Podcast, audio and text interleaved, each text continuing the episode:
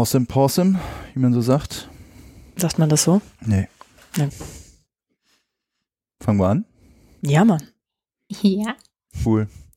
Äh, ja, äh, hallo, schönen guten Abend. Ähm, es ist der 26. April und wir sprechen heute mit Dans.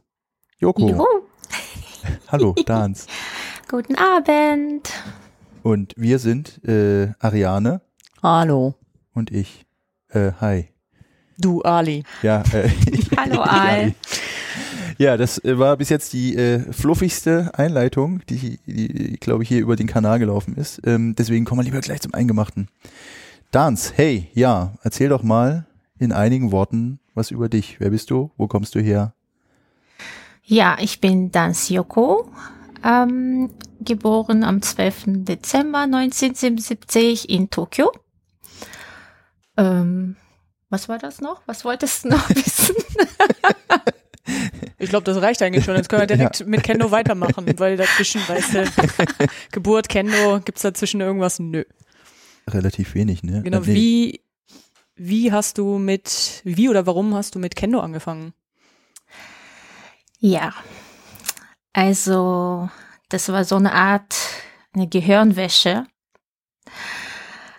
Also ein bester Kumpel von meinem Vater, der hat auch Kendo gemacht und der kam immer, also oft auch mal abends bei uns zu Besuch und ich war ganz noch also kleines Mädchen und er hat mir immer wieder erzählt, dass in Japan hübsche Mädchen machen alle Kendo und es gibt keinen Ausweg, dass dass du irgendwann mal auch mit Kendo anfangen musst. Und so hat es dann irgendwann mal, ja, weiß ich nicht, also wurde mein Gehirn gewischt, dass ich auf die Idee gekommen bin irgendwann, ja, tatsächlich mit Kendo zu, anzufangen.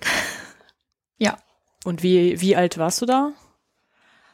Also ich war zwölf, noch in Japan in ähm, Junior High School. Da gab es als Schul-AG, hat man, glaube ich, einmal in der Woche oder so so ein Training gegeben und da habe ich mal angefangen. Aber da unsere Familie oder ähm, meine Mutter hat eine ähm, Arbeitsstelle in Braunschweig bekommen und irgendwann mussten wir uns äh, für diese äh, Auswanderung sozusagen vorbereiten und ich konnte dann nicht mehr so oft ähm, ins Training gehen. Und man hat dann äh, in Braunschweig geschaut, wo man ähm, Kendo machen kann. Genau, und dann habe ich dann in Deutschland sozusagen erneut äh, mit dem Kendo angefangen. Ja, Okay, und das war Das- dann in Anfang der 90er Jahre irgendwann. Das war 92, also kurz mein 14. Geburtstag, glaube ich. Und bist du dann so, also so komplett schon eingestiegen, warst quasi fünfmal die Woche beim Training und ähm, war eigentlich schon klar, ähm, du willst was von Kendo oder bist du ein, einfach, ja, hat hat Spaß gemacht und ähm, bist da halt einmal ein, zweimal die Woche hin. Wie, wie lief das so am Anfang? Ja, also ich kann mich nicht mehr so ganz pff, deutlich darüber erinnern, aber damals hat mein jüngerer Bruder auch Kendo gemacht. Und ja, das war dann irgendwie für mich einfacher, einfach so zu zweit ins Training zu gehen. Wie oft wir dann beim Training waren, weiß ich nicht mehr so, aber ähm, ziemlich schnell kam dann ähm, ein aller, allererster Bundestrainer sozusagen, ähm, auch nach Braunschweig. Das war der Haga Sensei von Saitama Polizei. Und ich glaube, er war mehr oder weniger der Grund, warum ich auch mit Kendo weitergemacht habe. Weil ähm, ja er mir sozusagen gezeigt hat, ähm, wie ja geil Kendo eigentlich ist. Kannst du dich noch erinnern, sah das einfach so, so, so gut, so anders aus oder was, was dich da so genau beeindruckt hat? Weißt du das noch? Ja, der Haga-Sensei glaube ich, bisher der einzige Bundestrainer überhaupt, der das, das äh, komplettes Training auch mitgemacht hat. Und so hat er auch die Möglichkeit gehabt, ähm, so junge, unerfahrene Menschen wie wir damals sozusagen auch beim Training direkt zu motivieren und auch zeigen, wie das geht. Und ja, das hat mich sehr beeindruckt. Der hat das, das volle Training mitgemacht. Also der hat halt einfach äh, mittendrin, der war Player Coach. Wie, alt, Mhm. wie alt war denn der? Der war auch 40 ungefähr. Und im Anschluss, also wie kam es, dass du dann mit Wettkämpfen angefangen hast? Hat dich da irgendjemand äh, ermutigt oder war das dann tatsächlich diese Erfahrung mit dem Sensei, dass du dir irgendwie gedacht hast, ja, ich möchte auch eine bessere Kämpferin werden? Ähm, ich glaube, mein erster Wettkampf war ja kein Wettkampf, aber also Turnier war es hier, glaube ich, dieses Schönheitswettbewerb, also ohne Bogu. Ah. Ähm, ich glaube sogar mit 6 Q oder so. Ja, ich habe ähm, da mal teilgenommen und habe sogar gewonnen, glaube ich, und habe dann, glaube ich, frühzeitig so das Blut geleckt, mehr oder weniger. ähm, genau, und wenn ich mal meinem Kendo-Pass reingucke, dann sehe ich, dass ich seit 95 ziemlich aktiv war. Also damals gab es keine deutsche Einzelmeisterschaften, sondern das war Bundesfrauenturnier, hieß das. Hm. Und das war immer in Bäumheim. Und da war ich, glaube ich, 95 und 96 jeweils zweiten Platz gemacht, sehe ich. Ähm, ja, danach war ich wohl sehr regelmäßig beim Turnier. Ich höre Also- hier Blättern, Blättern, Blättern. Das, das, der Kendo-Pass in Buchform, Genau. weil der schon so alt ist. 25 Jahre, krass.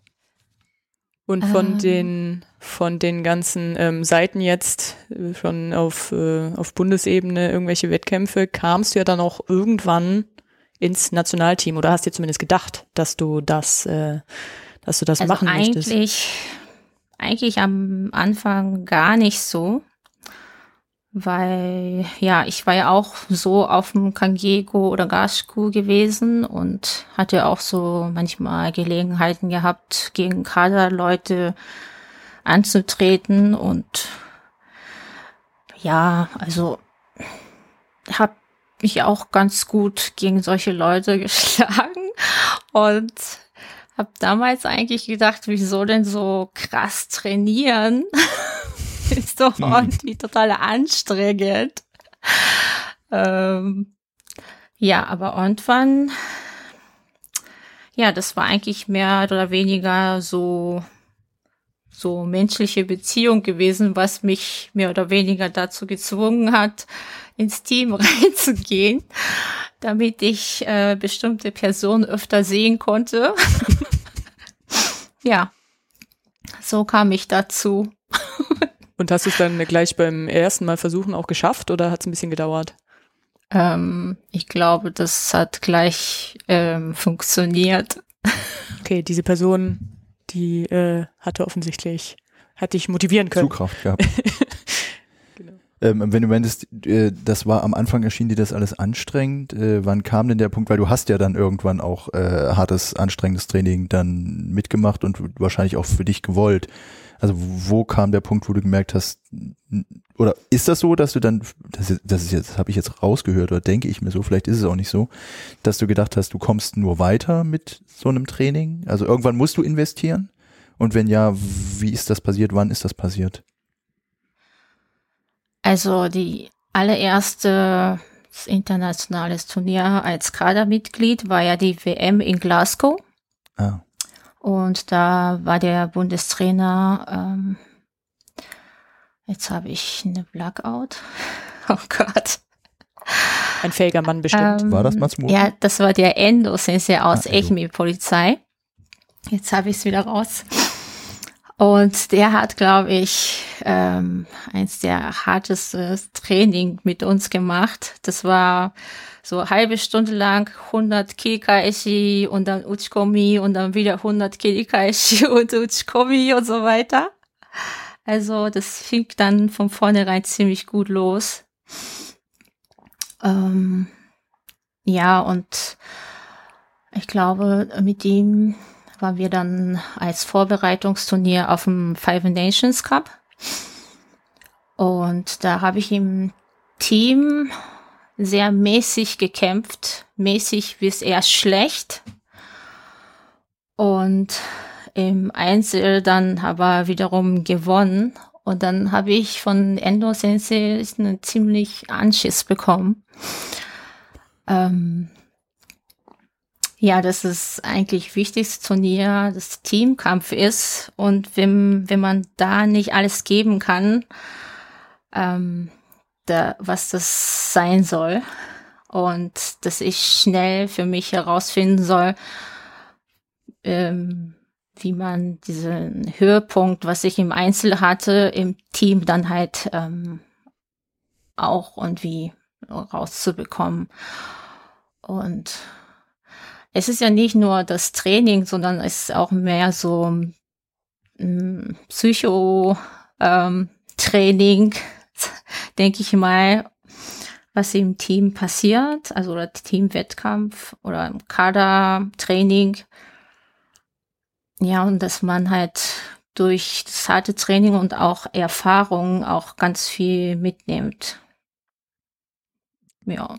Wenn du sagst Psycho, dann ist das, äh, dass du vor den, vor den deinen Gegnerinnen im Einzel weniger Schiss hattest als vor deinen Teamkameradinnen und du deswegen da pro weniger Probleme hast, die da zu gewinnen, oder? Ist mehr Verantwortung natürlich, wenn man es fürs Team und nicht nur für sich ähm, sozusagen es verkacken kann. Also das wäre jetzt auch meine persönliche Erfahrung. Ich weiß nicht, wie war es bei dir, Dans? Ähm, eigentlich ähm, habe ich mehr daran gedacht, wie ich mich einfach ähm, motiviere. Also ich glaube, es liegt, es lag nicht unbedingt darin, dass ich halt im Einzel weniger Schiss hatte oder weniger Druck ähm, und mehr so, wie man sich einfach und wie vorbereitet innerlich. Und das hat an dem Tag im Einzel besser geklappt als im Team. Und ich, ähm, ich habe dann danach eben darüber Gedanken gemacht, eben egal, ob ich es jetzt einzeln oder im Team, wie man also sich selbst innerlich einfach ähm, vom Turnier so motiviert, so heiß macht auf den Kampf. Hast du da für dich, hast du da für dich irgendwie eine gute Methode gefunden oder ähm, irgendwas, was du jetzt auch dann über die Jahre beibehalten hast? Ja, es gibt einige Sachen. Am Anfang ähm, hatte ich mal so einen Rat von Haga Sensei geholt gehabt. Er hat gemeint, ja, es ist ganz gut, immer so zum Beispiel so Lieblingsmusik äh, zu hören und aber in dem Kampf muss man so rangehen, dass es halt wirklich ums Lebens und Tod geht. Also. das ist ja ganz, ganz entspannter. The Fundamentals. Ja. ähm, dann äh, bei der Weltmeisterschaft in Taiwan ähm, hatten wir Hidao Sensei und er hat gesagt, wenn du an dem Turniertag aufstehst und in den Spiegel reinguckst, dann sollst du wirklich halt in den Spiegel dein bestes Lächeln geben. Und das ähm, bringt auch was. Das, äh, das mache ich auch. ich überlege gerade, war jetzt Taiwan äh, 2006 oder 2012 zufällig? Ähm, das war 2006 in Taiwan. Du, wir hatten ja schon im Vorfeld gesprochen, du hast zwei mit dem Team, ähm, zwei Platzierungen auch ringen können, richtig? Mhm. Bei, bei Weltmeisterschaften. Erzähl nochmal genau, was das war. Also ähm, auf der Weltmeisterschaft 2006 in Taiwan ähm, haben die ähm, deutsche Frauenmannschaft ich glaube, zum ersten Mal in der europäischen Geschichte eine Platzierung machen können. Ähm, genau, da haben wir den dritten Platz gemacht. Und in 2012 in Italien nochmal den dritten Platz gemacht. Ja. Und sind das auch die beiden Erfolge, an die du so also, am liebsten zurückdenkst? Oder Ja, das auf jeden Fall. Also, da ich im Einzelnen dann ähm, nicht so erfolgreich war, war sozusagen ähm, sind die beiden wahrscheinlich größten Erfolge. Aber dann hast du es ja irgendwie umge umgedreht, also quasi vom, äh, vom Einzelkämpfer ähm, letztlich zur, zur Teamkämpferin geworden. Irgendwie hast du den Rat dir sehr zu Herzen genommen, kann man sagen. Ja, ähm, anscheinend, ja. Hast du auch ein ähm, jetzt ein persönliches Schiai, also das muss jetzt, also muss jetzt auch nicht Weltmeisterschaft sein, aber irgendwie so ein irgendwie ein Kampf, wo du vielleicht äh, zurücklagst und dann noch ähm, irgendwie einen Supertreffer gelandet hast oder wo du jemanden anderen Zucki reingeknallt hast oder weiß ich nicht was, irgendwie so ein, manchmal hat man ja so Punkte, die man irgendwie in Ehren hält oder vielleicht ein, ähm, ein, ein Share im Gesamten. Hast du da so Lieblingskämpfe? Äh, Also meistens ist es ja so, wenn die, die Kämpfe gut lief und wenn du auch gewonnen hast, dann weißt du meistens gar nicht mehr, was du gemacht hast. Aber meine letzte EM, ähm, Team-Finalkampf gegen Frankreich, ähm, da weiß ich, ähm, dass ich nach dem ähm, Sieg so erleichtert war und ähm, ich weiß, wie der Punkt fiel, weil ich dann hinterher auf äh, auf ähm, eine Aufnahme noch mal sehen konnte und da habe ich selber eine Gänsehaut bekommen. ähm, ja, das war ja schon ziemlich knapp, glaube ich. Also und wie 20 Sekunden vorm Schluss habe ich gerade noch so einen Punkt gemacht und ja, konnten wir noch zu Hause einen Sieg mit nach Hause nehmen. Das war ja schon ziemlich äh, eine coole Erfahrung, glaube ich. Das war dann 2013 in Berlin, oder? Die, Genau. die letzte. Und du warst Taisho. Mhm. Krass. Ich, also ich war, ich war dabei, ich kann mich nicht mehr erinnern an, an diese, also ich weiß, dass ihr im Finale gestanden habt, aber äh, ja. Ja. Also ich glaube, die Aufnahme hat habt ihr wahrscheinlich gemacht, weil ich konnte Jons irgendwie Geschrei hören und Suse. ähm, ja, also du warst sicher irgendwo da in der Nähe. Ich weiß noch, wo ich gestanden habe, ich weiß noch, wo ich wo ich wo ich gesehen habe, aber ich Ja. ich, ich, ich kenn, weiß nicht mehr, die Punkte kenne ich nicht mehr, aber ja, Mit Taisho, ähm, warst du dann öfter Taisho oder hat das immer gewechselt? Also hast du auf einer Position öfter gekämpft oder war je nachdem, wie der Bundestrainer irgendwie an dem Tag die Einschätzung getroffen hat? Also meistens, ähm, also als ich äh, mit dem Team anfing, also außer die erste WM in Glasgow, da war es natürlich Fünfer-Team. Aber die Europameisterschaft war ja noch im Dreier-Teams. Und da war ich immer von vornherein Chuken.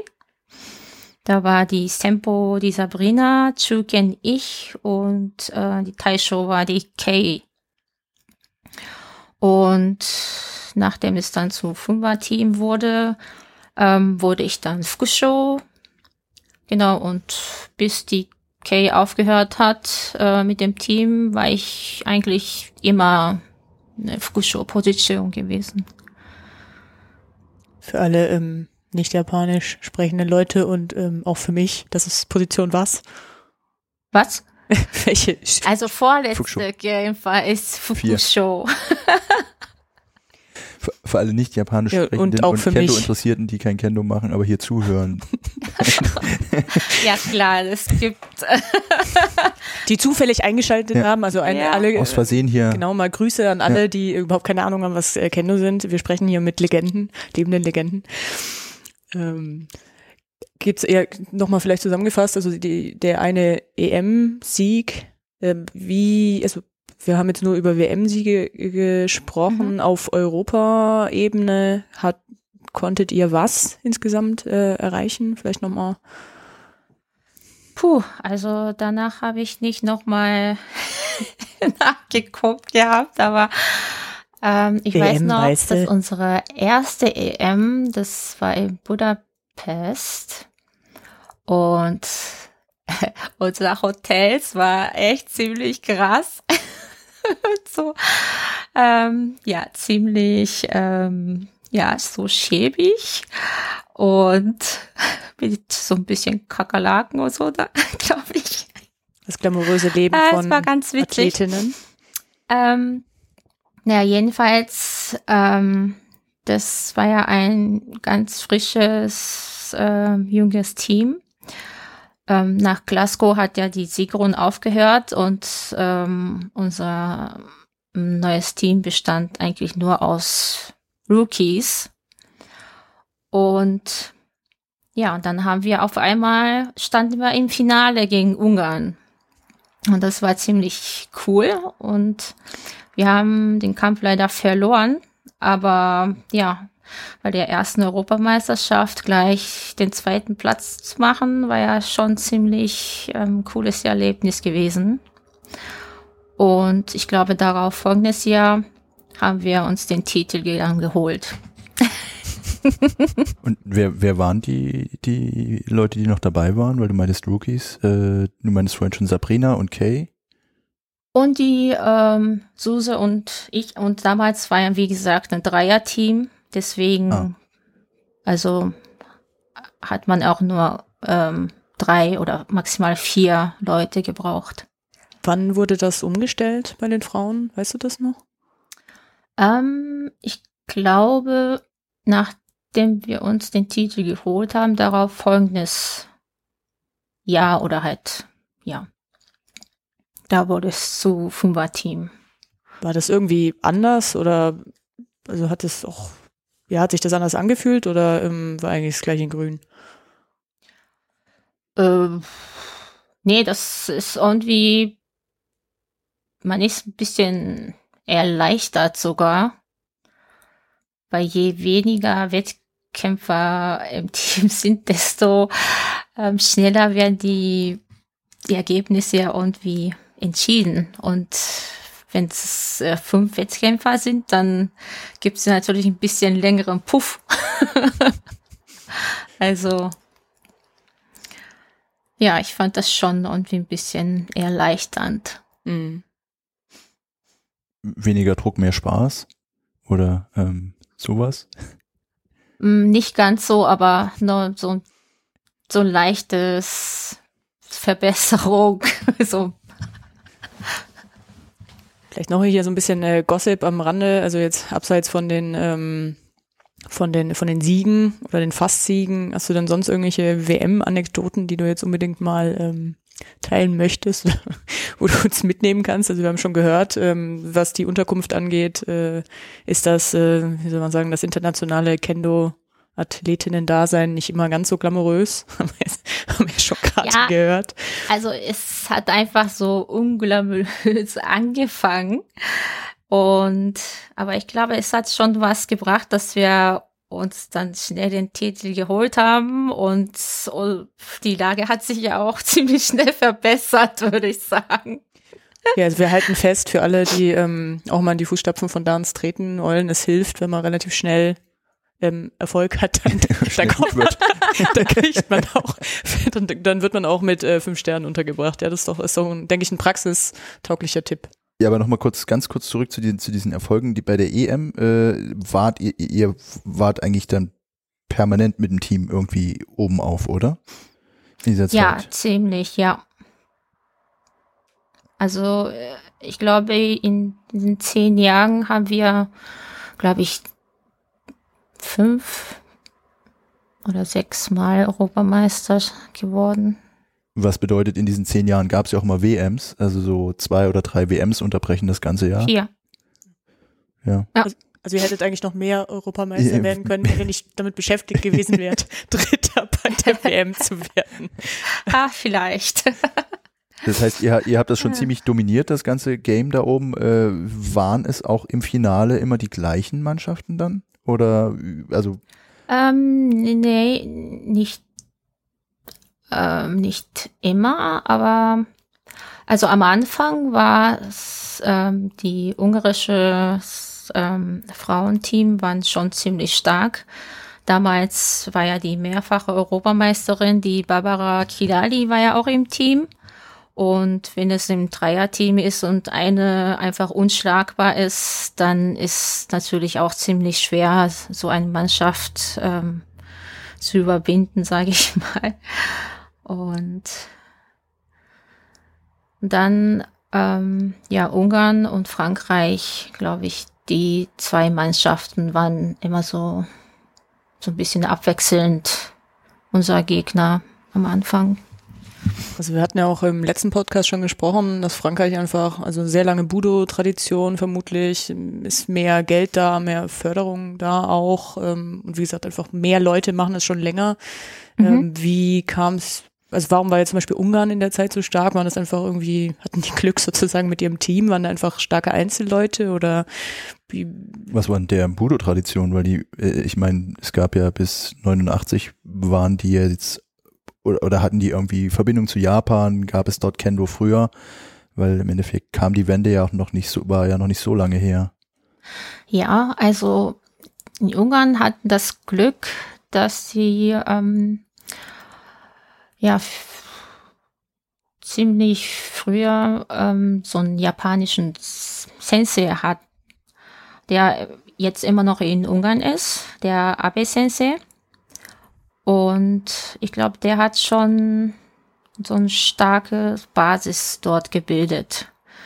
Und auch wenn da nicht so viele ähm, Kendokas sind, aber wenn die Leute, die mitgemacht haben, einfach drauf heiß waren, ähm, besser zu werden und wenn da auch ein guter Sensei da ist, dann ist ja auch ähm, ja eigentlich kein Wunder, dass sie dann in kürzester Zeit auch ähm, ziemlich stark wär, also stark geworden sind.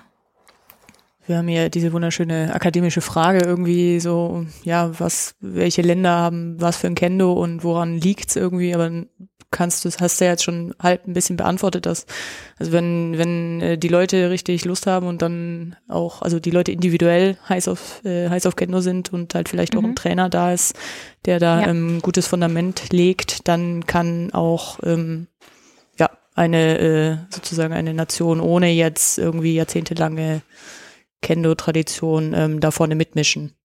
Ja, genau. Also das haben ja zum Beispiel die serbische Herrenmannschaft äh, vor zwei Jahren auf der äh, Europameisterschaft im Finalkampf gegen Frankreich auch gezeigt. Ähm, es musste sogar ein Daichosen gemacht haben, um einen Sieg ähm, zu entscheiden. Und Serbien war ja bis dahin eigentlich nicht so wirklich so ein Favorit gewesen, aber ähm, ja, die Jungs haben dann schon ziemlich gezeigt, was sie, dass sie richtig heiß drauf sind. Und noch eine, was anderes, was mich da interessieren würde, siehst du irgendwie, also jetzt zum Beispiel, du hast dann, ähm, jetzt, hab- jetzt habe ich sie, 2013 hast du aufgehört mit dem Nationalteam. mhm. Ähm, jetzt ähm, irgendwie, also nicht ganz zehn Jahre später, aber wenn du jetzt das deutsche Kennen oder auch das deutsche Frauenkennen anguckst, ähm, hat sich da nochmal irgendwie was verändert oder ähm, ist es, also sind, ist es doch mehr so auf individueller Ebene und vielleicht auch Trainingsebene, ähm, ähm, liegt es daran irgendwie, wie jetzt das Team gerade performt oder wie das so, was es für ein Kendo macht sozusagen?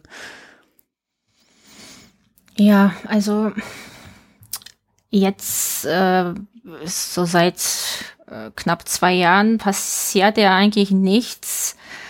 Insofern, ähm, es tut mir echt leid für die Kaderleute, weil mm, man bleibt nicht ähm, immer so jung. Ne? Man will ja eigentlich eigene Zeit auch, wenn man so jung ist, ähm, dafür auch nutzen, viel zu trainieren und auch ähm, ja, viele äh, Wettkämpfe zu machen und das ist eben nicht möglich. Und das ist sicher auch ähm, egal jetzt äh, für Mann oder Frau jetzt äh, sicher schwierig die eigene Motivation ähm, zu, beizubehalten. Ähm, ja.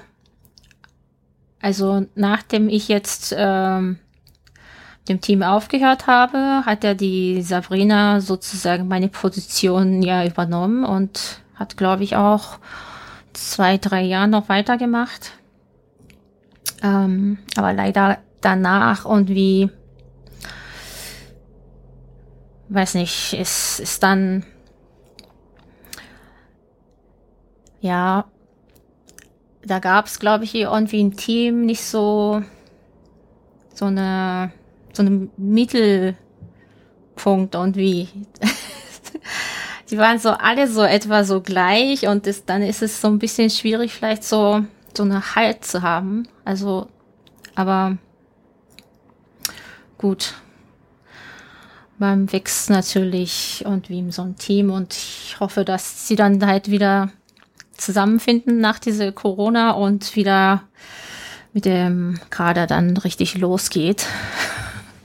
Also und dass sie auch bis dahin auch ähm, drin bleiben. Ne? Also ich glaube, heiß, ähm, heiß auf Kendo ist jetzt wahrscheinlich die ganze Welt, also zumindest die, die jetzt die letzten zwei Jahre nicht ähm, Kendo machen können. Ähm, ja, das man natürlich, ist richtig. Ja. Also heiß auf Kendo schon, aber heiß auf Kader ist ja auch noch mal ein anderes Thema, glaube ich. Verstehe ich jetzt nicht. Das, die, die Aussage verstehe ich Leute nicht. Leute sich dazu bequem auf ihrer also, Couch eingerichtet haben. Ist doch, ist doch super irgendwie. Also ich, genau. ähm, ja, du hast, ich meine, zehn Jahre im Nationalteam ist auf jeden Fall eine ordentliche ähm, Stange. Wie, wie war es dann, also warum, wie, wie kam es dazu, dass du gesagt hast, oh, mir reicht's jetzt? Gab es da irgendwie so ein Schlüsselerlebnis? Oder lag das auch so im Team nee, begründet? Also es, es gab nicht wirklich so ein Erlebnis oder sowas, sondern also wenn man so sowas äh, für eine Weile gemacht hat, dann will man auch so im ja im guten Zeitpunkt irgendwie aufhören. Also das wäre halt irgendwie ein bisschen uncool, wenn man so ganz alt und gerade noch so vielleicht irgendwie das Training mithalten kann und ähm, nicht äh, ja, also gute Leistung irgendwie im Wettkampf bringen kann, einfach äh, dabei zu bleiben oder sowas, dann ähm, ja, also ich war ja sowieso schon äh, 36 Jahre alt, das ist ja auch schon als Wettkämpfer ziemlich alt. Und ich hatte ja auch vor, nach der ähm, Meisterschaft dann meine Sexexamprüfung zu machen. Und natürlich zu bestehen. Und dachte ich, ja gut, ich meine, wenn das alles so klappt, wie ich mir das vorstelle, dann wäre es doch eigentlich super ähm, cooles Ende. So. Und dann hat's geklappt. ja. Ja, so gerade so. Wieso gerade so?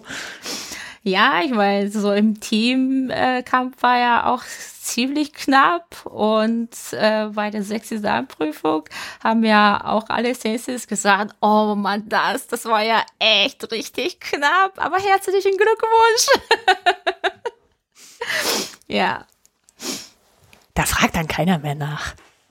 Nee, das steht ja, ja. Nicht, mit, steht ja nicht mit Note im Kendo-Pass, oder? nee, zum Glück nicht. Aber andererseits ist es schon ziemlich cool, ähm, weil aus unserer äh, Gruppe, wir waren ja, glaube ich, die erste Gruppe gewesen bei der Prüfung und ähm, ich war ja auch zusammen mit Shandor in, also Shandor Dubi in einer Gruppe. Und, und wie haben wir auch den fünften auch zusammen gemacht und ähm, aber wir mussten nie gegeneinander antreten. Was für ein Glück.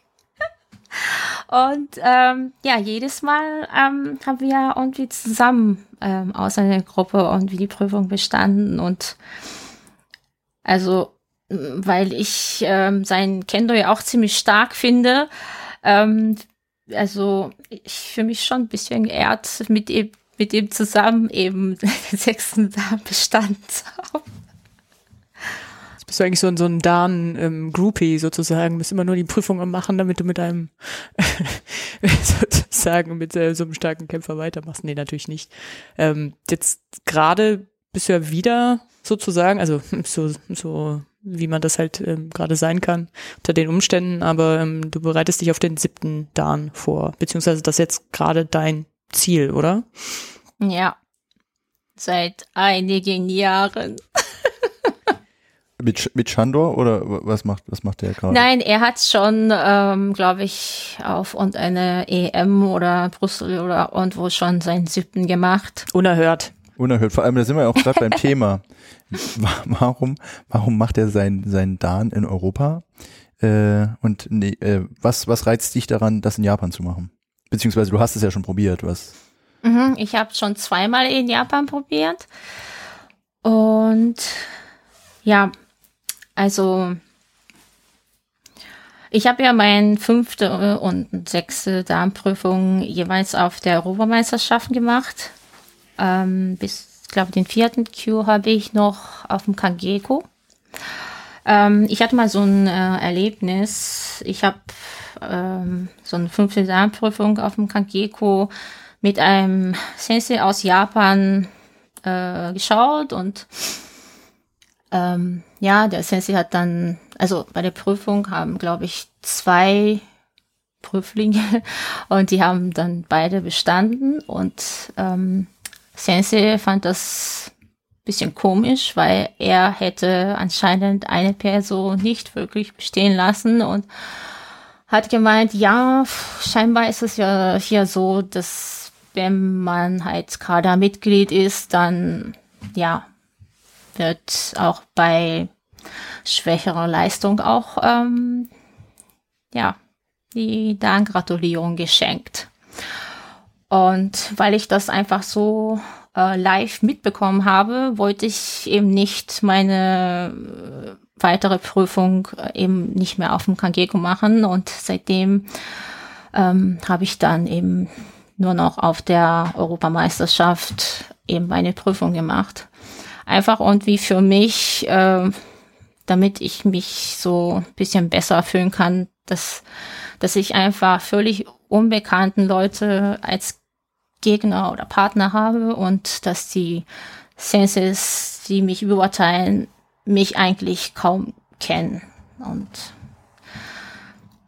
genau, und die siebte Dan ist eigentlich für so, also meiner Meinung nach für mich quasi die letzte Dan-Gratulierung, die ich vielleicht noch schaffen könnte. Und dann möchte ich einfach dort dann die Darmprüfung bestehen, wo es dann eigentlich am schwersten ist. Und das ist eigentlich so der Grund. Also eine quasi die neutrale, objektive Beurteilung deiner Fähigkeiten mit Ausschließen von Bestehen durch aus Bekanntheitsgründen oder so, weil das europäische Kendo ist ja schon, man kennt sich ja schon. Ja, richtig. Und ähm, egal wie, könntest du dann nie ausschließen für dich, dass es ja, da, ja, dass es daran liegt. Okay. Ähm, da sind wir ja auch schon wieder beim nächsten Thema. Du strickst Ja, eine. Überleitung. Ja, ja, so ver verrückt. ist. ähm, wenn du sagst, ähm, du gehst davon aus, dass der siebte Dan für dich die, die letzte Stufe der zu erklimmenden Leiter ist, ähm, warum schließt du für dich den achten aus? Ich glaube, für einen achten Dan ähm, habe ich zu wenig Trainingsmöglichkeiten in Deutschland. Also wenn man das wirklich schaffen möchte, dann muss man schon eine Weile in Japan trainieren. Weil also ziemlich alle auch ausländische Senseis, die den achten Dan haben, die haben schon eine Weile in Japan gelebt und auch dort ziemlich intensiv trainiert. Also es gibt sowieso wenig ausländische Achtedan, aber das sind ja auch alle so halb Japaner oder ganz Japaner, Wie die einfach im Ausland leben. gerade? Ja, also und ja, also ich glaube bei mir, nee, nee, also ich wäre glücklich, wenn ich meinen siebten Dan und Mama bestehe. Was war denn das, ähm, also du, du hast ja schon vielen, also oder immer wieder in Japan trainiert. Was war denn das längste, was du mal ähm, machen konntest? Wie längst? Also äh, die, das längste, was du jetzt äh, kontinuierlich am Stück in, äh, in Japan trainieren konntest? Hm. Ähm, glaube, so als Teenager habe ich mal so eine Durchreise gemacht, habe dann, glaube ich, alle Bundestrainer, die ich bis dato kennengelernt hatte, mal besucht und habe dann auch ähm, dort trainiert, aber ich weiß gar nicht, wie lange das war. Also grundsätzlich habe ich auch nie versucht, beim Keisho zu trainieren oder sowas, weil ich schon irgendwie vorab schon äh, ganz viel Horrorgeschichten ähm, von meinem Vaters Freund mal gehört hatte, ähm, wie heftig sie sind. Ähm, da hatte ich äh, von vornherein schon äh, mega Angst.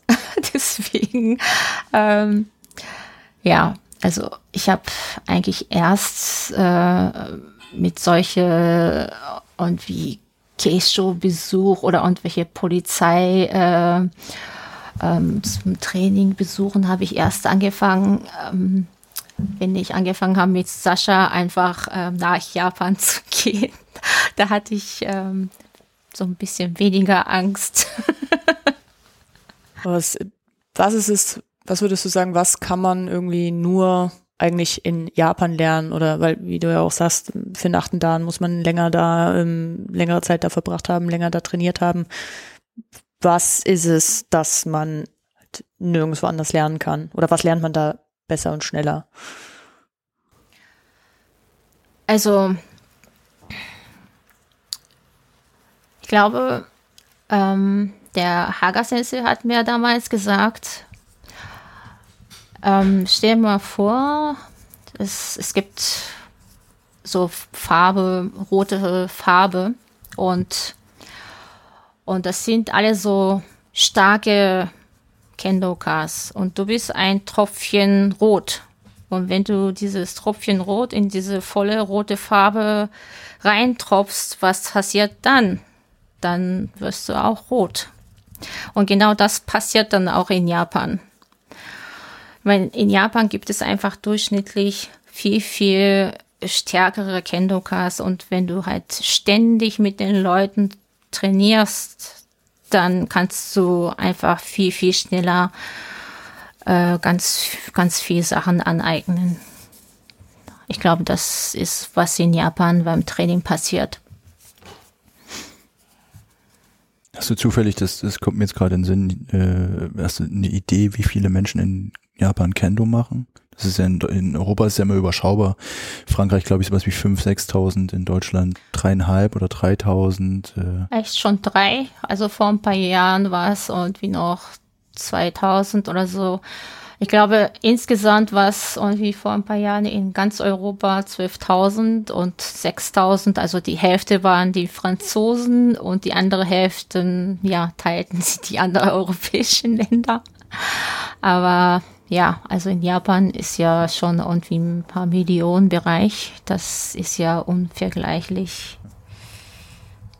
So irgendwie noch vielleicht, also du ähm, sprichst Japanisch, ähm, ist natürlich ähm, gerade in Japan nochmal also ein ganz anderer Zugang, den man dann auch hat.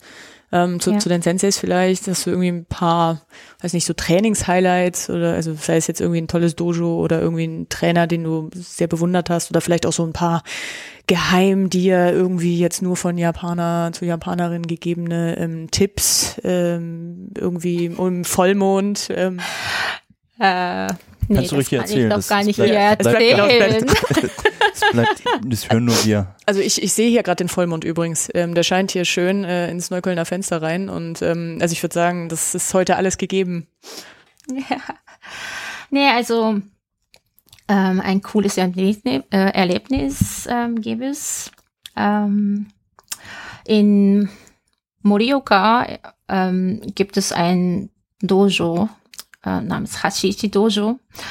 Ähm, dieses Dojo kommt sogar in ein Anime vor, also ähm, heißt Musashi no Ken. Das ist so das Kendo-Anime überhaupt.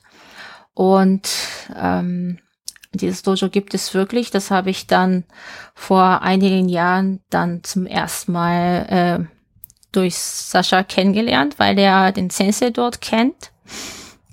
Und dort ähm, waren wir, glaube ich, 2016 oder 15.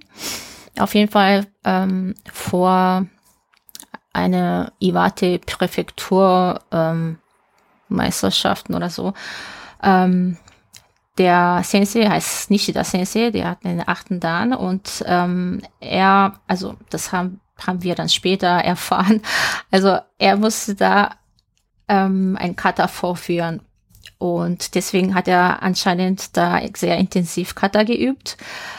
Ähm, aber er hat es irgendwie so getan, als äh, bräuchten wir, also Sascha und ich, brauchen einfach für unsere Darmprüfung einfach äh, intensives Kata-Training. Äh, wir haben das voll abgekauft und haben das äh, die ganze Zeit zu dritt ähm, trainiert. Und erst nach dem Training ähm, haben wir dann von Nishida Sensei erfahren, dass wir die ganze Zeit ein echtes Schwert in der Hand hatten. Und oh Gott, da haben wir echt gleich eine Gänsehaut gekriegt. Ja, Ja. ist auch eine Art von Vertrauensbeweis, ne? Ja. Würde ich mal sagen. Oder ähm, die Ausländer, da kommen schon neue. Das kann natürlich. Ja, also ich, ich weiß nicht, wer, wer schon mal irgendwie mit äh, Mogito oder so Kata geübt hat, äh, wissen das ähm, sicher auch, wenn die Schwerter nicht scharf sind, ist es ziemlich heftig. Und ja, wenn man dann, ich glaube natürlich, das war schon besser gewesen, hinterher zu erfahren als vorher. Aber naja, war schon ziemlich heftig. Aber dann Das hätten klingt- die, das die klingt Spitzen hätten dann so- so geklappert wahrscheinlich, wenn ihr das vorher gewusst hättet. Ja, Bei- das bei- passiert beim, so beim oder so. Spitzenkontakt. Also wollte ich bin jetzt ganz, also vielleicht kann ich mich ja doch noch, muss ich Katha doch noch mal eine Chance geben. Ich fand, das klang immer alles so billow irgendwie bei diesen, mit den, mit den echten Schwertern. Das klang trotzdem immer so halb wie Plastik, aber wenn das ähm, tatsächlich so eine, ja, also ähm, doch irgendwie so eine Adrenalin-Geschichte ist mit denen, dann. Ja, das auf jeden Fall, weil die Schwerter, also auch wenn man Iaito oder Mogito nimmt, die sind viel, viel schwerer als ein Bokto. Also Mhm. ich benutze ja sowieso ein so ein Edelholz äh, was äh, welches ich auch zum ähm, Suburi benutze, wiegt 620 und ich glaube, solche Schwerter wiegen weit über 800 und das ist auch schon alleine deswegen auch äh, ziemlich heftig. Was ist das Also, Standardgewicht? Jetzt, um das einzuordnen. Also so ein Nicht-Edelholz ist Ähm, leichter? Leichter Oder? als ich China. glaube oder? unter 500 sogar. Und warum nimmst du das, ähm, das Schwere einfach für ein besseres Gefühl oder? Ja, das Bewusster? ist erstens, ähm, also wenn man Cutter macht, dann ist es ja, ähm, also schon, wenn es so etwas schwerer ist, dann ist es näher an sozusagen Schwert. Mhm. Und ja, zum Suburi, das ist, ähm, weil das einfach ähm, so mehr auch fürs Training besser ist. Ja, härter, härter ist immer, härter ist immer gut. Dann fliegt man nachher beim Ski oder bei der Prüfung viel mehr als, äh, ja, als beim Training. Vielleicht noch, äh, noch mal eine Frage jetzt, also der, der ist immer noch Vollmond. Ich würde gerne noch, ob es irgendwie, ob du mal von einem Sensei, also wir haben jetzt auch schon, du hast von ein paar Bundestrainern erzählt und ähm, Sa- Sachen, die sie dir mitgegeben haben, sonst Mhm. noch irgendwie was, wo du sagst, das war so ein, so ein Aha-Erlebnis, was du hattest, als sich jemand auf was hingewiesen hat ähm, oder, oder dir halt so grundsätzlich irgendwie eine Meinung, die er hat über das Kendo ähm, mitgeteilt hat? Ähm, ich glaube, vor ähm, zwei Jahren hatten wir im also in Bayern haben wir so ein Neujahrstraining. Das wäre so am Anfang des Jahres nach dem Kangeko sozusagen in Bayern stattfindet. Und da haben wir mal eine, äh, eine weibliche Sensei eingeladen, die Murayama Sensei von Saitama Polizei. Ähm, sie ist in Japan eine Legende, weil so viel japanische Meisterschaft hat keine andere gewonnen. Und dieser Lehrgang, ähm, ja, war ja halt speziell für Frauen bedacht und es gab so einige Fragen, wie was ihr auch mir gestellt habt. Ne? Und sie hat gesagt, zum Glück, weil ich das auch äh, so gedacht hatte die ganze Zeit. Ähm, sie hat einfach knallhart gesagt, es gibt kein Frauenkendo. Und das, äh, das hat mich irgendwie sehr gefreut. Warum hat dich das gefreut? Ja, weil ganz viele Leute der Meinung sind, es, es gibt Frauenkendo und was ist anders und wie soll man machen und ähm, und ich war nie irgendwie damit so in irgendwie einverstanden. Ich fand das komisch, darüber, darüber zu, überhaupt zu reden. Und dann kam die krasse Kendo-Frau und sagt so, Bom, sagt, ey, es gibt keine Frau in Kendo. Dann dachte ich so, hu, danke. Hat sie das irgendwie noch ausgeführt, äh, was sie, was sie, was sie, was sie jetzt genau damit meint oder worauf sie, auf was sie damit widerlegen möchte? Weil äh, genau, da gibt es ja kontroverse Ansichten. Wir haben ja so einen kleinen Themenblock drin. Äh, also, also was sagen manche Leute, dass jetzt irgendwie Frauenkendo ist, wo sie sagt, ähm, nee, das, das, das gibt's jetzt gar nicht oder das, ähm, das irgendwie nichts, muss man nicht speziell sozusagen herausgreifen. Ja, es, es gibt Kendo aber es gibt kein Frauenkendo. Weil sonst müsste man ja auch die ganze Prüfung auch getrennt machen, wenn es Frauenkendo gäbe. Aber ist es ja nicht. Ja, das ist natürlich schon ein guter, guter schon Punkt. Mal ein sehr gutes Argument.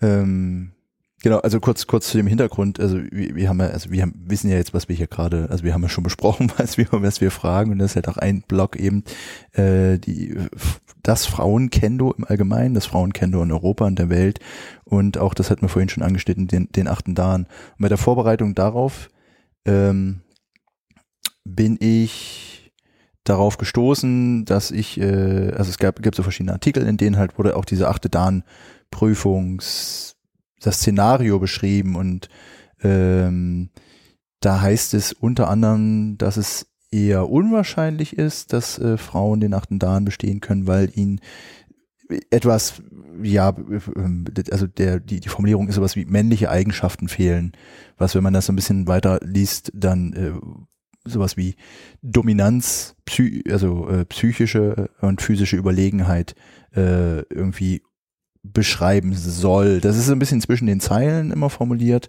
und das verändert sich auch gerade so ein bisschen. Ähm, und jetzt nochmal ganz kurz zurück zu mir. Ich habe auch immer gedacht, das wäre also Frauen und, und also Kendo ist eigentlich so von von so großer Varianz. Also Menschen treten gegeneinander an, die sind groß, die sind klein, die sind schnell, die sind langsam und mhm. jeder oder jede hat dann die Chance, jeden oder jede zu besiegen, weil es halt so viele Möglichkeiten gibt. Also wenn du jetzt schneller bist, hast du, kannst du vielleicht mit Erfahrung punkten äh, oder umgedreht, wenn du jetzt langsam bist, kannst du gegen, gegen Schnelligkeit mit Erfahrung punkten. Wenn du schnell bist, wenn du weit springen kannst, äh, dann kommst du gegen Leute, die halt ja dir irgendwie körperlich überlegen sind und so. Also es gibt irgendwie immer so ein bisschen äh, Möglichkeiten, da äh, doch dein Standing zu finden. Mhm. Ähm, aber über die Jahre habe ich dann auch festgestellt, dass es eben genau diese, diese nicht ganz klar ausformulierten Ansichten gibt. Das ist Männer, Frauen und, und Frauenkendo. Ähm, ja, und du, du hast aber zum Beispiel auch vorhin gesagt, dass die Prüfung zum achten Dan, äh, dass du denkst, die wäre möglich, wenn deine Trainingssituation ähm, eine andere wäre. Also wenn du zum Beispiel in Japan regelmäßig auf hohem Niveau trainieren könntest. Das heißt, für dich, und du hast es jetzt auch gerade gesagt, für dich ist das nie, nie ein Unterschied gewesen. Ist das, ja, ist das, Genau. genau, das ist eine bewusste Haltung, die sich entwickelt hat, oder war das, bist du auch erst darauf aufmerksam geworden, dass es quasi diese Ansicht gibt, dass es da Unterschiede gibt, dass, Nee, das hat sich so über die Jahre, glaube ich, so entwickelt, weil es, wenn du so verschiedene Meisterschaften beobachtest oder die ähm, verschiedene Senses kennenlernst und ähm, wo also das das das Kendo, was was ich ja mh, also mein Vorbild Kendo ähm, das sind so alle meistens männliche Senses. Und wenn ich ähm, auch Meisterschaften gucke, finde ich so Frauenmeisterschaft und wie unattraktiv. Auch äh, die japanische Eimeis- äh, Meisterschaften. Ähm, ich finde es dort auch schon komisch, warum die Herrenmeisterschaft nur von Hachidan Hanshis äh, geschießt werden und die Frauen äh, japanische Meisterschaft von weibliche Nanadan Chimpans geschießt werden. Das, also diese Tatsache finde ich sowieso auch schon komisch und die kämpfen da auch irgendwie ganz anders. Also die Frauen finde ich irgendwie viel zu hektisch und wir haben irgendwie wenig Elan und ähm, irgendwie weniger Spannung und zeigen nicht die volle, also für mich die Schönheit von Kendo. Wobei die, wenn man die Herrenmeisterschaft guckt, ähm, sehe ich einfach viel mehr Eleganz und Spannung und ja, was, was ich, alles so, was ich am Kendo geil finde, ähm, sehe ich, wenn ich halt Herrenmeisterschaft sehe.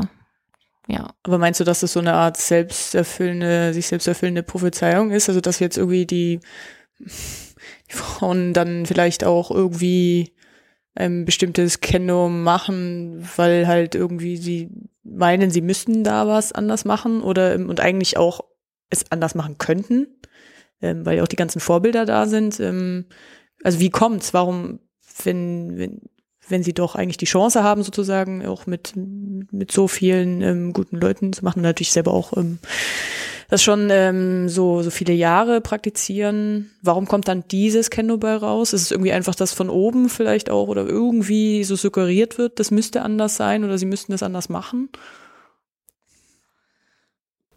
Ja, äh, ich mh, kann ich auch nicht so sagen, weil es gibt natürlich auch ganz viel Frauen in Japan, ähm, die auch richtig starkes Kendo machen. Und also so zum Beispiel die ähm, Osaki Maya Sensei, die 2016, glaube ich, auf dem Kangeko war mit Tsuneishi Sensei von, ich glaube, von Echime Polizei. Obwohl sie mega zierlich und schlank ist, wenn sie im Bogu ähm, da steht, dann kann man nicht sagen, ob das jetzt ein Mann oder Frau ist. Also also es gibt schon ähm, weibliche Kendokas, die einfach auch ganz starkes Kendo machen und nicht ähm, gut, diese japanische Meisterschaft dieses Jahr zum Beispiel waren ja nur so Studenten dabei, weil da keine Polizisten äh, mitmachen dürften. Aber äh, auch sonst ähm, glaube ich, da ja, es ist halt irgendwie ein bisschen bisschen anders als bei Herrenmeisterschaft, weil da kämpfen selbst auch alle Polizisten äh, viel, viel und wie mit starkes Kendo, als wenn sie auf der Polizeimeisterschaft kämpfen. Da äh, ist noch ein bisschen irgendwie ja, also vielleicht auch so ein bisschen brutaler oder irgendwie nicht so ganz äh, so sophisticated. Also du meinst bei der Polizeimeisterschaft selber ist es noch eher so, das ist das Brutalere und dann bei der ähm, Alljapanischen ähm, wird dann das schönste Ja. Kendo gezeigt, so. Also da kämpfen sie schon anders und es passiert irgendwie bei den Frauen irgendwie nicht so. Und ich frage mich, ob das darin liegt, weil die Schiedsrichter eben nicht die Hanshis sind oder weil die Schiedsrichter Frauen sind, weil sie sich anders bewerten. Ähm, keine Ahnung. Aber ja, also ich denke, das ist auch wahrscheinlich ein Grund, warum die Frauen es so ein bisschen schwer macht mit dem achten dann, wenn man sich nicht irgendwie frühzeitig damit beschäftigt, was, weiß nicht, starkes Kendo ist, was Semme ist und was eben das weniger Schlagen mehr ist. Bei den, bei den Frauen ist es immer sehr viel Schlagaustausch und, und wie klappt das dann? Und das, diese Art von Kendo wird eben ja eher bei Herrenmeisterschaft nicht so gut bewertet. Hast du da gerade das Gefühl, dass es da eine Entwicklung gibt? Weil ich habe, also ich habe mich so ein bisschen, bisschen äh, in, das, in, in dem Thema so, ich würde sagen, reingekniet, aber dann auch ein bisschen verloren und habe dann halt auch gelesen, dass es ähm, relativ lange, also, also, oder andersrum. Ich meine, die Stellung der Frau in der japanischen Gesellschaft ist ja auch nochmal eine ganz eigene und da gibt's ja auch jetzt gerade eine relativ starke progressive Entwicklung. Äh, und im Kendo ist es so ein bisschen ähnlich, dass es dann ja wohl auch so ist, dass Frauen, also Frauen werden da jetzt auch oder wurden halt auch nicht so stark gefördert und Frauen haben, es war zum Beispiel viel wahrscheinlicher oder es ist viel wahrscheinlicher, dass Frauen aufhören mit dem Kendo, weil sie Unterbrechungen durch Job, Familie oder äh, ja mangelnde Einbindung erfahren, ähm, was wohl auch zu relativ, also eben hohe Abbrecherquoten dann irgendwie verursacht hat. Wie wie denkst du, äh, also wie siehst du das? Ist, ist das so? Gibt es da eine Entwicklung, die, eine, eine Veränderung, vielleicht in eine positive Richtung? Oder ähm, Also ich glaube, ähm, in den letzten Jahren gibt es immer mehr Frauen, die ist genauso wie die männliche Kendokas beziehungsweise Polizisten oder äh, Lehrer oft, die einfach ohne Unterbrechung ähm, Kendo trainieren und also dass es ähm, erst jetzt so akzeptiert wird, glaube ich, so dass es auch ähm, sogar Frauen gibt, die gleich mit 36 auch ähm, den siebten Darm machen. Es ist ähm, nicht einfach, weil das ist die jüngste Gruppe und da sind auch ganz viele Polizisten auch dabei und wenn man also mit 36 gleich den siebten Dan schafft, ist heißt schon ziemlich viel. Und es gibt einige Leute davon und das kommt einfach daher, glaube ich, dass die japanische Gesellschaft ist ja auch langsam diese Art von äh, Leute auch akzeptieren, die die, die Frauen, die vielleicht nicht gleich heiraten wollen und Kinder machen wollen, sondern ähm, und wie eigene Ziele verfolgen wollen, etc. etc. Und diese Frauen haben dann jetzt die Möglichkeit, mehr oder weniger mit äh, ohne Probleme eben ähm, weiterhin Kendo zu machen, meistens so auch beruflich. Und ich denke, genau diese Leute könnten ziemlich in naher Zukunft den achten dann schaffen, denke ich. Also kommen wir von, äh, wie dein Onkel meinte, hübsche Mädchen machen Kendo. Mhm. Kommt vielleicht Japan langsam dahin, dass auch ähm, starke Mädchen Kendo machen oder ähm, Mädchen stark werden beim Kendo. Also ist ein bisschen ein, ein Wandel vielleicht. Ja. Oder ähm, ja, Mädchen können, genau, können stark werden beim Kendo. Ich hätte noch eine Oh, Ja. da. Schieß los. Schieß los. Der, Sorry. der, der hat jetzt eine Interessensfrage. Ich, äh, ich weiß jetzt auch, wie- genau so, äh, weil äh, das ist jetzt, das ist jetzt auch nur partielles Wissen von mir. Ich weiß, dass halt die starken Leute, die sind halt, die kommen entweder von der Uni oder von der Polizei oder normalerweise. Ist das, ist, ist das im Frauenkendo auch so? Gibt es, äh, also wie ist das, sind die da genauso repräsentiert? Also sind die, äh, sind die starken Kendo K, die weiblichen, sind, sind das Polizistinnen oder ist das, wie äh, generiert sich da das Teilnehmerinnenfeld? Ich weiß es nicht. Ähm, ich glaube, durchschnittlich sind es schon alle Polizisten, die dann tatsächlich den Titel gewinnen, aber ein oder andere Male schaffen schon so Studenten oder ähm, eine Angestellte mal auch ein bisschen ins Finale. Also da ist es ähm, nicht so ganz ja, krasse Dominanz ähm, durch Polizisten, glaube ich. Bei der ähm, Polizei ist das ähm, Training auch äh, geschlechtergetrennt oder trainieren die auch gemischt? Ähm, ich glaube, da ist es eher davon abhängig, wo du bist, weil Polizei ist nicht ähm, alles ähm, Tokyo Police, weil da ist sehr riesig.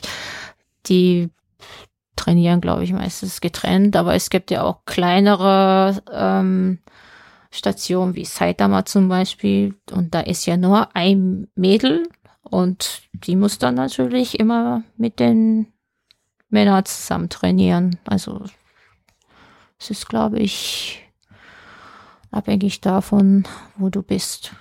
Was dann auch wieder bedeutet, also diejenigen, die, also erstmal, die, die Be Bedingungen sind nicht so optimal wie für Frauen wie für Männer, also die Förderung und die Gruppengröße und sowas. Auf der anderen Seite sind dann diejenigen, die dabei sind, eventuell sogar noch höher motiviert, da durchzuziehen. Und äh, wenn du sagst, da ist nur eine Frau in Saitama, die da in dieser, in diesem, in diesem Umfeld trainiert. Ja, also ich glaube, das ist gar nicht so schlecht für sie zum Beispiel, ähm, weil das ist ja mega gutes Training und ja, eigentlich, ähm, also so gesehen können Frauen ja eigentlich vom Kondi her eigentlich alles länger machen als Männer anscheinend. Hat mein, äh, glaube ich, der Znechsensei gesagt, ähm, weil die Frauen dazu neigen, eben die Übung nicht irgendwie gleich so volle Polle durchzuziehen, weil wir sind anscheinend biologisch dazu gemacht, einfach ein bisschen sparsam umzugehen, um länger durchhalten zu können. Ich sehe mich da Ja. total. Gut, da sehe ich mich aber auch. Ähm, weil sonst können wir anscheinend keine Kinder gebären. Also das ist so damit zusammenhängend. Okay, jetzt ist der All raus. ich kann auch ähm, keine Kinder gebären. Deswegen, ähm, ja, also wenn die Frauen sowieso ähm, länger durchhalten können, dann ist ja eh gut, wenn man halt, daraus entwickeln wir jetzt die These, dass es irgendwann kippt, das Verhältnis. Also dass dann irgendwann am Ende die, die Männer auch gar nicht mehr so äh, hoch vertreten sind in den, in den, äh, also bei den, bei den Prüfungen und dass einfach irgendwann mal die achte Dan Frauenverteilung der, die dominante ist. ja, also Gut. das, Also ich, ich würde die, diese These jetzt einfach mal ähm, als Ja. das belassen, was sie ist, eine steile These äh, von Alexander Triebsees. Ähm, was ich gerne abschließend irgendwie dich noch fragen würde, was, was sind so Tipps oder, oder der eine Tipp, den du weiblichen Kendoka jetzt auch vielleicht, also speziell in Deutschland ähm, mitgeben würdest? Also was, wie, wie wird man stärker? Woran sollte man sich orientieren? Ähm, soll man ja, keine Ahnung, sich auf die Technik besinnen, sollte man immer sich das härteste Training raussuchen. Irgendwie gibt's sich gute Vorbilder suchen. Hast du da irgendwie, also ja, wenn irgendwelche Tipps für äh, angehende oder auch schon äh, praktizierende Kendoka weiblich? Geheimtipps. also, Genau, Vollmond immer noch. also ich glaube, es gibt kein ähm, so ein echtes Geheimtipps, aber Wir nehmen auch falsche. also ich glaube, gute Vorbilder zu haben ist schon ziemlich gut und gute Augen zu trainieren ist auch ziemlich gut. Es gibt ja heutzutage so viele Möglichkeiten, online geiste Wettkämpfe immer wieder äh, anzuschauen. Ähm, also was ich denke ist ja, ähm, also ich wurde eigentlich in meinem Kendo-Leben ziemlich immer von den Sensei belobt. Ähm, also selten geschimpft, außer von Sascha. ähm, also ich glaube, dadurch, dass ich ähm, in so einer Tänzerfamilie äh, äh, groß wurde, ich habe auch frühzeitig äh, sozusagen gelernt, ähm, sozusagen die Tänzer zu beobachten und nachzumachen. Und das Kendo ist genau dasselbe. Und genau diese Fähigkeit kann man auch, wenn man nicht selber trainieren kann, glaube ich, auch zu Hause ein bisschen antrainieren. Einfach mal äh, zu erkennen, was starkes Kendo ist, was geiles Kendo ist und das eben nachzuahmen. Und ich glaube, das äh, beste Beispiel ist ja die Sophia. Ich habe gehört, dass die Sophia, die Sophia Ahle, dass sie ja auch ganz viele ähm, übers Internet eben quasi ihr Kendo äh, gelernt hat. Und sie hat es auch richtig gemacht, insofern glaube ich. Und genau diese Art von Fähigkeit braucht jedes Kendoka, der halt schnell besser werden möchte. Und wenn man diese Gabe hat, dann kann man auch ziemlich schnell besser werden. Ja. Ich habe gerade für mich äh, innerlich beschlossen, dass ich, glaube ich, diese Gabe nicht habe. Aber gut. Ähm, Kannst du mal deine Screentime anders verteilen? ja, okay. Weniger Netflix, mehr YouTube.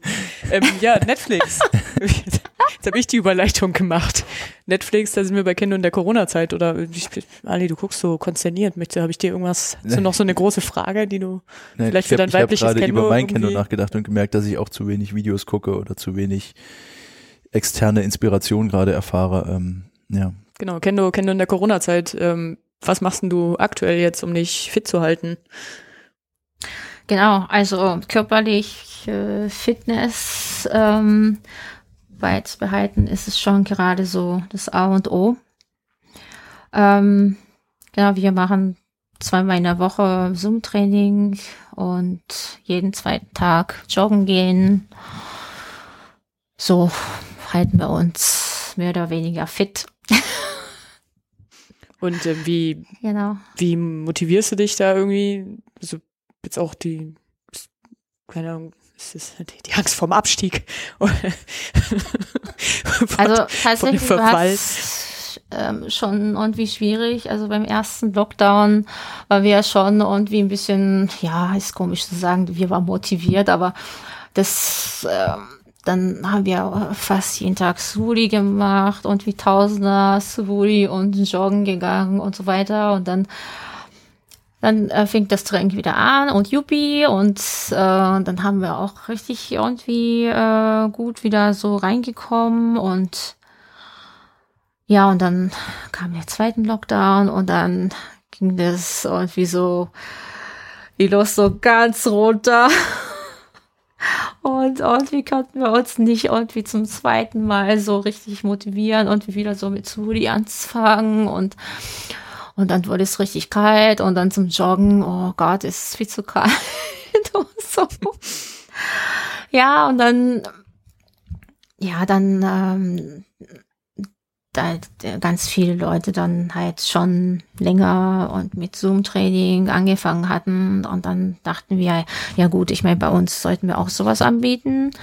Und ja, das war ja auch so mehr oder weniger, um mich einfach mal dazu zu motivieren, überhaupt so regelmäßig Smoothie zu machen und äh, über verschiedene Sachen äh, vom Kendo so Gedanken zu machen. Und Ja, und das, ähm, das war schon ziemlich gut, dass da einige Leute äh, regelmäßig mitmachen. Und heute waren sogar Gäste aus Zürich äh, beim Training dabei und das war auch ganz cool.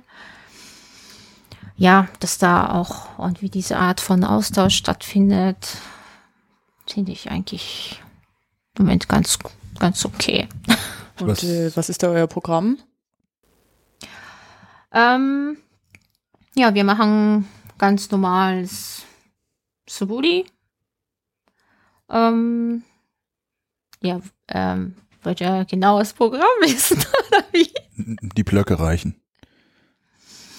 Also, Also, wobei, Ja, vielleicht schreibe ich mal mit.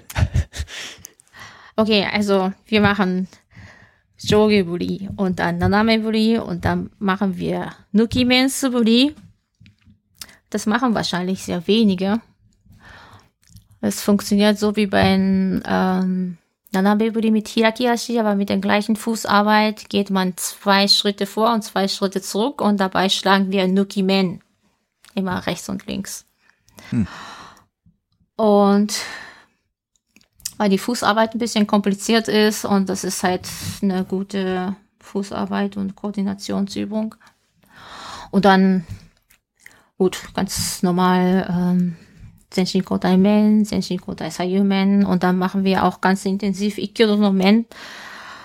Ähm, wir machen das so, dass, also dass man ein Bokdo oder ein Schnei so auf dem Boden legt und man versucht, so weit wie möglich dabei nach vorne zu kommen. Also in Japan sagt man, ein erwachsener Mann sollte 1,20 die ganze Schneilänge halt überwinden können. Ähm, ich schaffe gerade so ein Bokdo-Länge. Ähm, so dass man halt lernt, einfach dieses Gleichgewichtsgefühl mit der Hüfte zuerst vorgehen und mit dem vorderen Fuß vorgehen und wirklich in dem letzten Moment zum Ausholbewegung, zum Schlag mit dem Ranziehen von hinteren Fuß und sowas hinzubekommen. Und gut, ich glaube, das ist auch nicht so ganz einfach, weil ich habe auch gesehen, dass ein erwachsener Mann auch ja auch gerade also größer ist als ich, gerade noch so weit schafft wie ich. Also eigentlich müsste er auch weiter schaffen, aber genau, also das ist und das dann halt mit Groß- und Kleinschlag.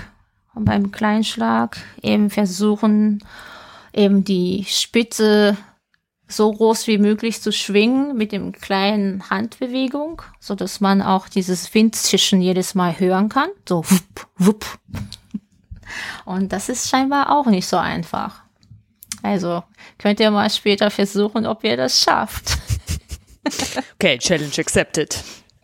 Ja, und dann halt, ähm, also Hayasuburi, äh, verschiedene Hayasuburi-Arten. Wir machen Hangets Hayasuburi, dass man halt mit dem linken Fuß vorne ausrollen und rechten Fuß vorne schlagen. Und das Hampelmann Hayasuburi, dass, dass man halt beim Ausrollen die Füße in der Mitte zusammen sind und beim Schlag rechter Fuß vorne und dann wieder in der Mitte Füße zusammen ausrollen und dann Schlag linke Fuß vorne und dann wieder in der Mitte ausrollen und die Füße auseinander. Also das dann immer abwechselnd. Also ähm, an alle Hörer, wir lassen uns das gleich von da aus nochmal aufzeichnen und äh, machen dann so Daumenkino. Damit so ein bisschen, oder vielleicht einfach mal bei dem, äh, bei dem Zoom-Training mitmachen. Ja, kann ja jeder mitmachen. Jeder willkommen. Und dann machen wir ganz normales Choyaksuri und dann machen wir halt doppelt Choyaksuri, dass man halt vorne und hinten jedes Mal ein Schlag stattfindet. Und dann machen wir Koshiwari. Auch noch. Koshiwari Hayasuburi. Bin, ich bin irgendwie jetzt erschöpft. Ich weiß nicht, wie es dir geht, Ali, aber irgendwie bin ich ganz müde gerade. Es kann an der fortgeschrittenen Uhrzeit liegen, aber vielleicht habe ich das auch einfach in Gedanken jetzt irgendwie, weiß nicht, ich glaube, ich habe mal was gezerrt. Ja. Und dann machen fertig? wir Uchikomi und Kirikaishi Session. Und zwar, wir machen dieses Bokdo ni yoru Kihonwaza Keikoho Techniken als Uchikomi alle durch. 麺、コテ麺、払い麺、麺体当たり引き道、麺抜き道、コテすり上げ麺、ではなコテ、麺開始道、同時落とし麺und dann machen wir 50 Jump Kirikash. Okay, ich habe, glaube ich, Freitag immer was vor. Das habe ich gerade, dass mir das wieder eingefallen ist. Okay. Und das machen wir ein paar Mal. Da machen wir das Ganze mit äh, Patternübung, ähm, dieses Pattern ABC. ich weiß nicht, ob ihr das noch kennt. Ja. Mhm. Genau. Und das dann halt ähm, zusammen mit Kikashi. Und ganz am Ende machen wir fünf Minuten äh, Heat-Training. Das ist immer 20 Sekunden Übung, 10 Sekunden Pause und das dann insgesamt 10 Übungen. Und immer erste Übung ist Jump Kirikash, zweite Übung ist Hayasuburi. Und in diese 10 Übungen äh, muss man mindestens einmal von jeder Art von Kirikaishi und Hayasuburi Übung gemacht haben. Und danach ist man ziemlich fertig. Ja. Ähm, kurze Frage, machen die Leute das zu Hause oder ähm, Ja. Okay. Nicht bei euch in der Wohnung. Nee, einfach nur, es klingt so, es klingt so Also bewegungsreich. jeder einfach bei sich zu Hause.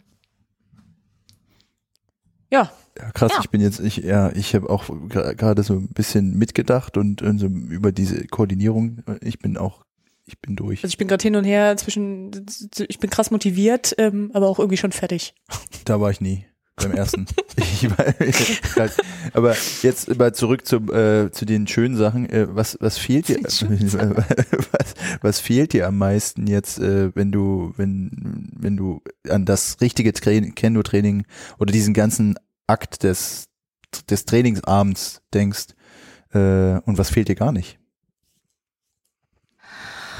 Ja, also das ganz normales Kendo-Training mit Bogu fehlt mir auf jeden Fall, weil das äh, Zoom-Training ist ja auch kein Ersatz und das Joggen ja auch nicht. und was mir gar nicht fehlt, Rüstung schleppen. Ja, das stimmt. Das. Ich bin so, keine Ahnung, ich bin so ganz spontan. Nicht vorbereitet. Ja, tatsächlich, ja. Stimmt. Oh. Am Bogen waschen, ja, habe ich ja auch schon alles gewaschen. Und ja. Ja, im nächsten Leben machen wir ja alle Tischtennis. Ähm, ich würde sagen, wir machen äh, jetzt auch mal Endsport, oder? Ali, ich, hab- ich sehe hier gerade so die sportlichste unserer ganzen Frageübungen, wenn wir uns jetzt nicht, wo wir schon so warm sind, quasi, ich schwitze schon ein bisschen. Ähm, diese, Und der Vorstellung auf Training oder wie? ist wirklich, die, äh, die, die Speedrunde, ja, ich würde sagen, jetzt ist, ähm, ich- ich bin jetzt heiß. auf die du dich nicht vorbereiten konntest, Dance. Die, äh, wir, wir, wir, nennen es, wir nennen es in dieser Staffel die freudvollen Alternativen. Und ähm, du kriegst zwei äh, Dinge, Begriffe äh, oder oder oder äh, Sinn, Sinnelemente genannt und du musst dich innerhalb sehr kurzer Zeit, Ah, das kenne ich, glaube ich. ja, ja, ja, es ist, es, es ist schon ein bisschen Man kann legendär. es kennen, aber man kann sich trotzdem nicht vorbereiten. Man kann sich nicht vorbereiten, weil Okay, es angepasst ist. bin gespannt. Ja. Ähm, wir fangen mal an und es geht los mit dem ersten relativ niedriger, mit der niedrigen Einstiegs. Shit, das war jetzt Ja, es ist- ist, wie äh, viel Low Grad Level. Ich, ich es denn? so 55. Also wenn Ali alles so anmoderiert, dann ähm, sind wir noch eine Stunde am Start, glaube ich. Also, Ah. erste, erste, äh, erste Frage. Turnschuh oder Flipflops? Flipflops, Asagiko oder Abendtraining? Abendtraining. Udon oder Ramen? Oh, Lamen, Shay, kämpfen oder schießen? Kämpfen. Yogamatte oder Rennrad? Uh, beides, aber Rennrad. Kaishi oder Suriage? Oh, das sind beides gut. Aber hm, ich glaube, ich mache in letzter Zeit mehr Suriage als Kaishi. Lack oder Rochen? Was? Lack oder Rochen? Äh, Lack? Kuhmilch oder Haferdrink? Hafer. Oikomi oder Kakarikeko? Hm. Kakari Geko. Hokkaido oder Okinawa? Okinawa. Hund oder Katze? Oh, die sind aber beides süß. Aber ich bin eher ein Hundtyp. Schön verlieren oder hässlich gewinnen? Oh, schön verlieren. Was ist so? Ja, schön. Schön. so, und jetzt, jetzt haben wir noch eine Frage, Ja. äh, von der wir nicht wissen, ob du, ob du da eine gute Antwort drauf hast. Was? Noch Äh, eine Frage. Ja, naja, klar, die, die Frage, die wir vorhin besprochen haben, Die wir nicht stellen die wollten. wir nicht stellen wollten, die Ariane jetzt aber stellt. Wieso muss ich die jetzt stellen? Weiß Du kannst nicht. ja jetzt mit an. Achso, na gut, wollen wir die nicht stellen? Okay, also, Wir müssen sie nicht stellen. Dann bleibt sie für immer unser Geheimnis. ja, nee, jetzt. Komm, Ja, hau raus. los. Wenn du Kendo-Königin von Deutschland wärst. ja, die. Oh, Was würdest du sofort ändern oder umsetzen? Mit in Klammern? Ja, mit Blick auf Frauenförderung oder mit Blick allgemein, was ähm, soll Kageko immer im Sommer sein? Ich weiß es nicht.